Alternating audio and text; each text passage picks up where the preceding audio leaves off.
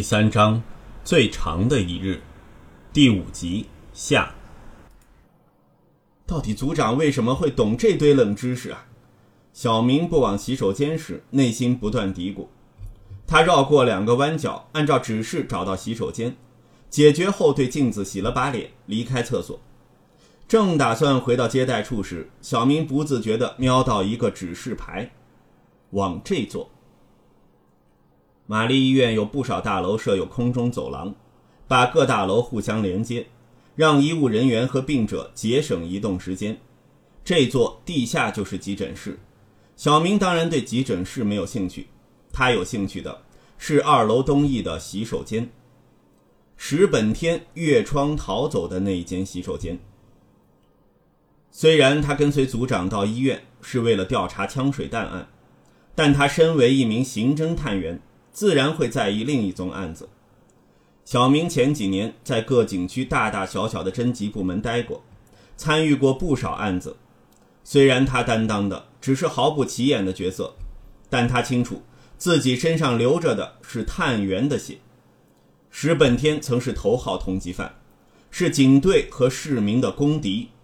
如果他可以选择，他也会选择追捕石本天，而不是调查这什么劳什子枪水弹案。反正有时间，去瞧瞧吧。小明看看手表，下定决心往这座走过去。通过走廊，小明来到这座，在梯间有说明各层部门的指示牌，一如他在盘问成教人员的影片所致。这座二楼是医务社会服务部。地下就是急诊室。这座酒楼是陈教署管辖的羁留病房，用来扣留患病的疑犯，或是让需要留医的囚犯暂住。如果那两个陈教员谨慎一点，押石本天到九楼的厕所，就不会让他逃掉了。小明心想。沿着楼梯，小明找到二楼的事发现场，洗手间位于东翼楼梯转角。附近没有办公室或病房，环境相当冷清。小明心想，难怪成教人员会押石本天到这里如厕。洗手间没有警员驻守，小明猜想，同僚搜证后就将现场解封。毕竟封锁这个厕所，对追捕石本天没有帮助。洗手间比小明想象中略大一点，一边有三个侧格，另一边有一列尿槽。尿槽旁有一个长形的洗涤槽。洗手间入口没有门，采用的是以墙壁遮蔽入口的弯角设计，而入口正对着一扇偌大的窗户。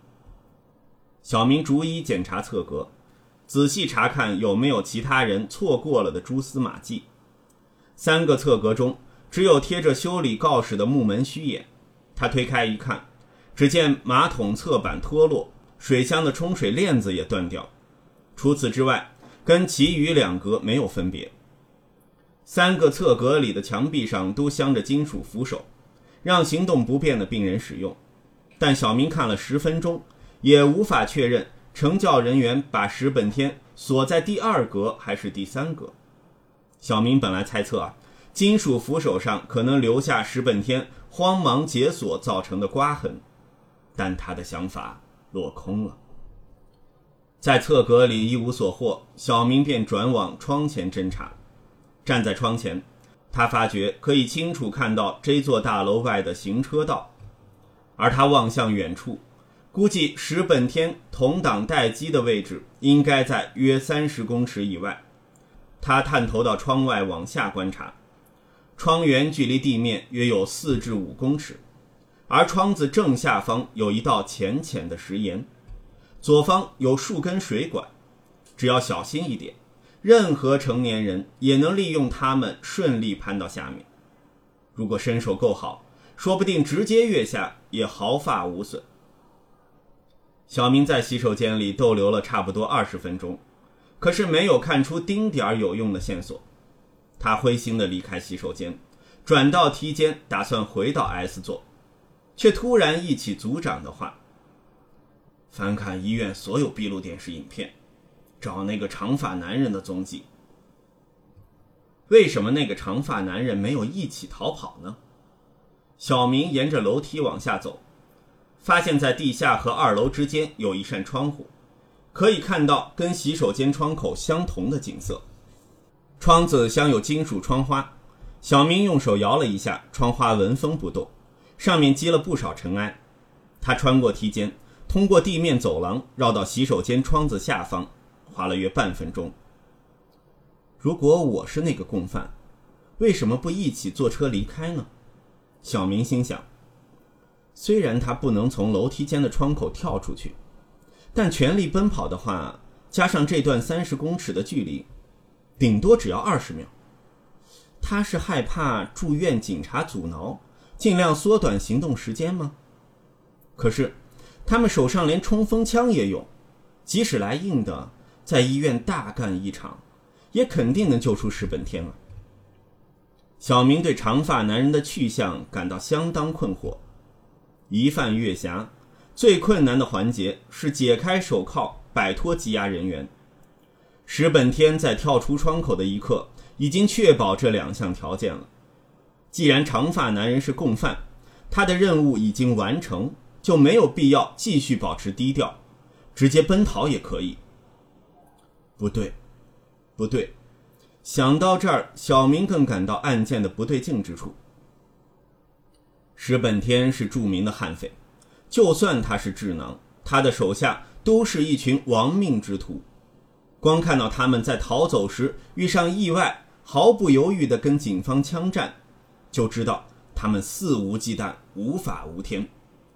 如此一来，石本天要逃，可以用更简单的方法，叫长发男人用子弹杀死两名成教人员，再带石本天一起离开就行了。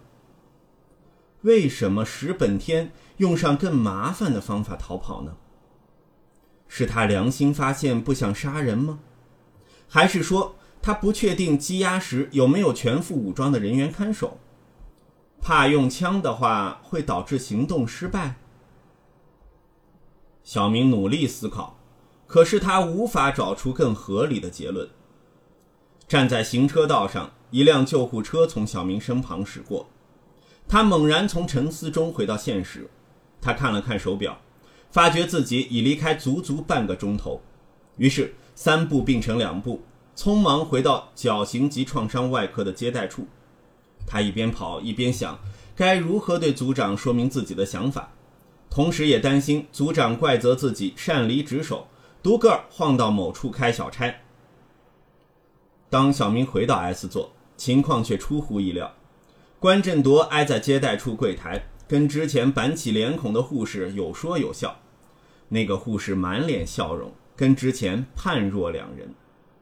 啊，小明，你上厕所这么久吗？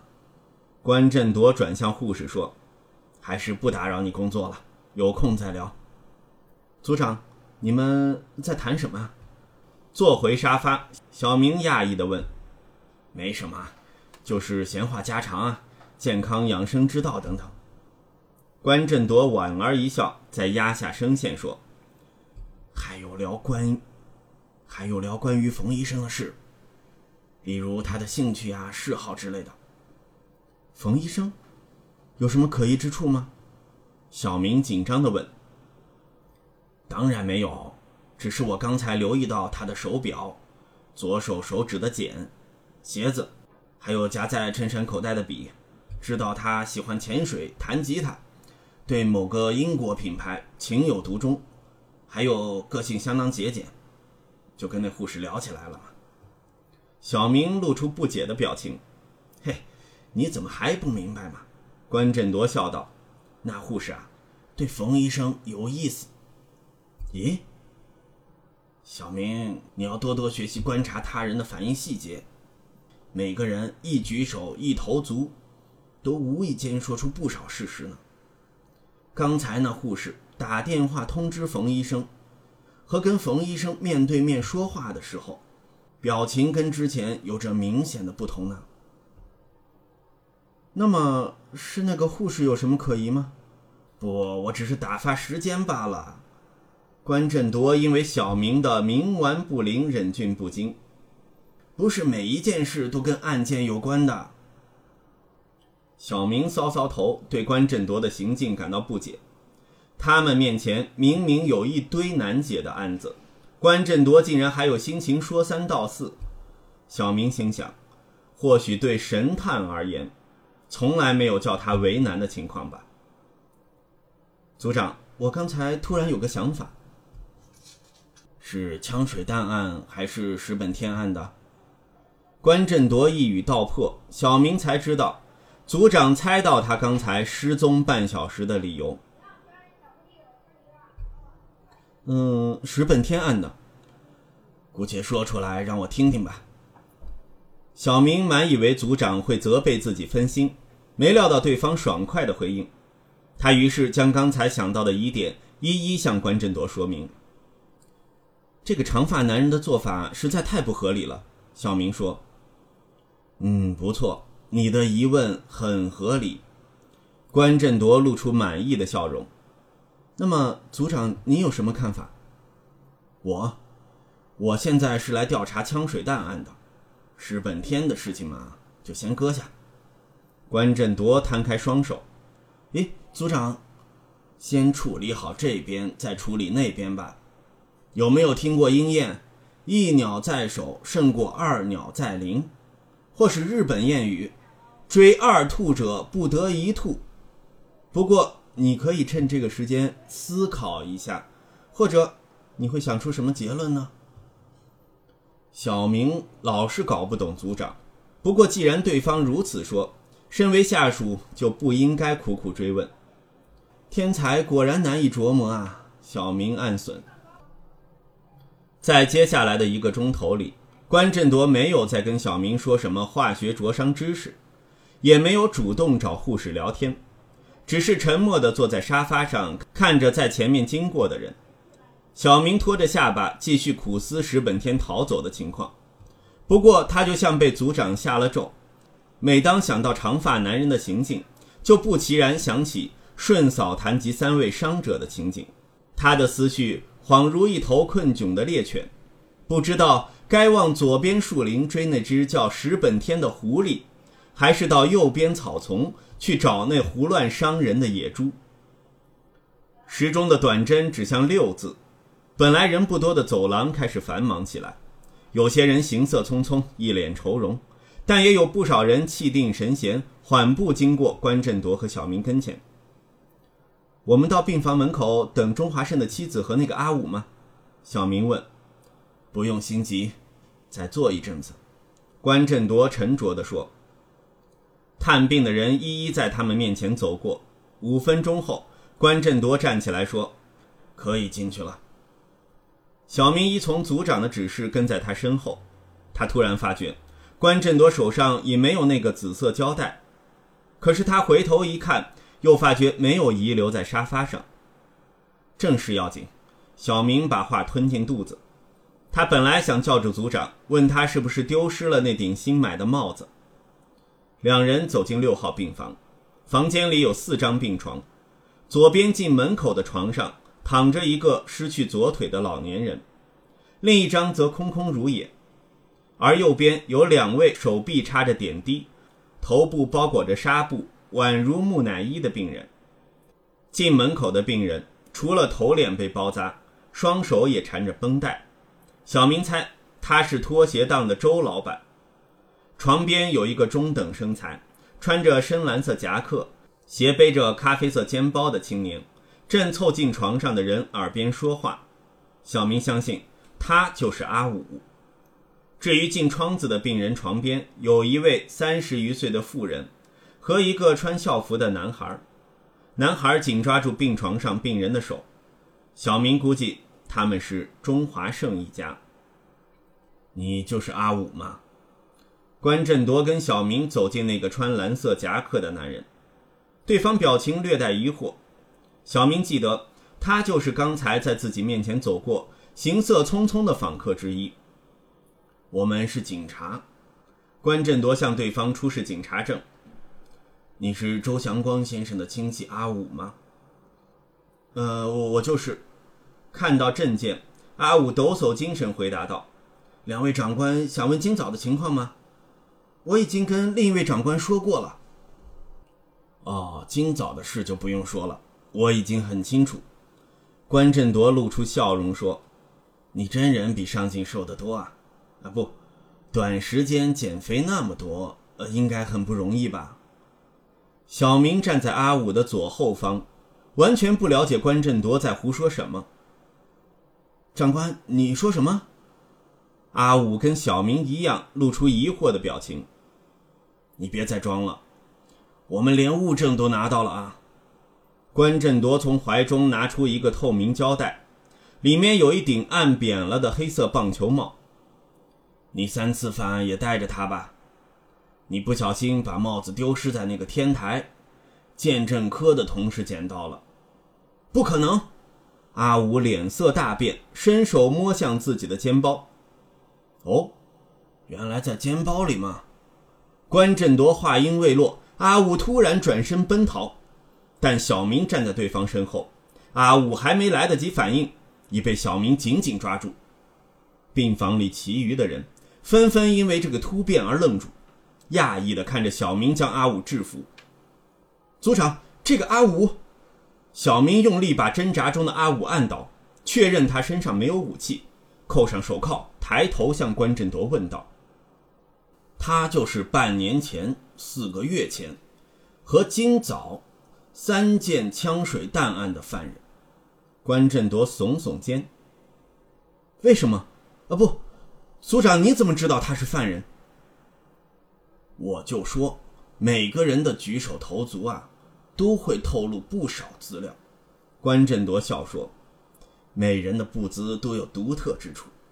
刚才我看到他在走廊经过，就知道他是旺角枪水弹案件中闭路电视拍到的胖子。”那两段影片我看过上百次呢，即使在街上碰到，我都能把他认出来。小明呆住了，他没想到组长居然会以步姿相同就认定犯人的身份，这未免太武断了。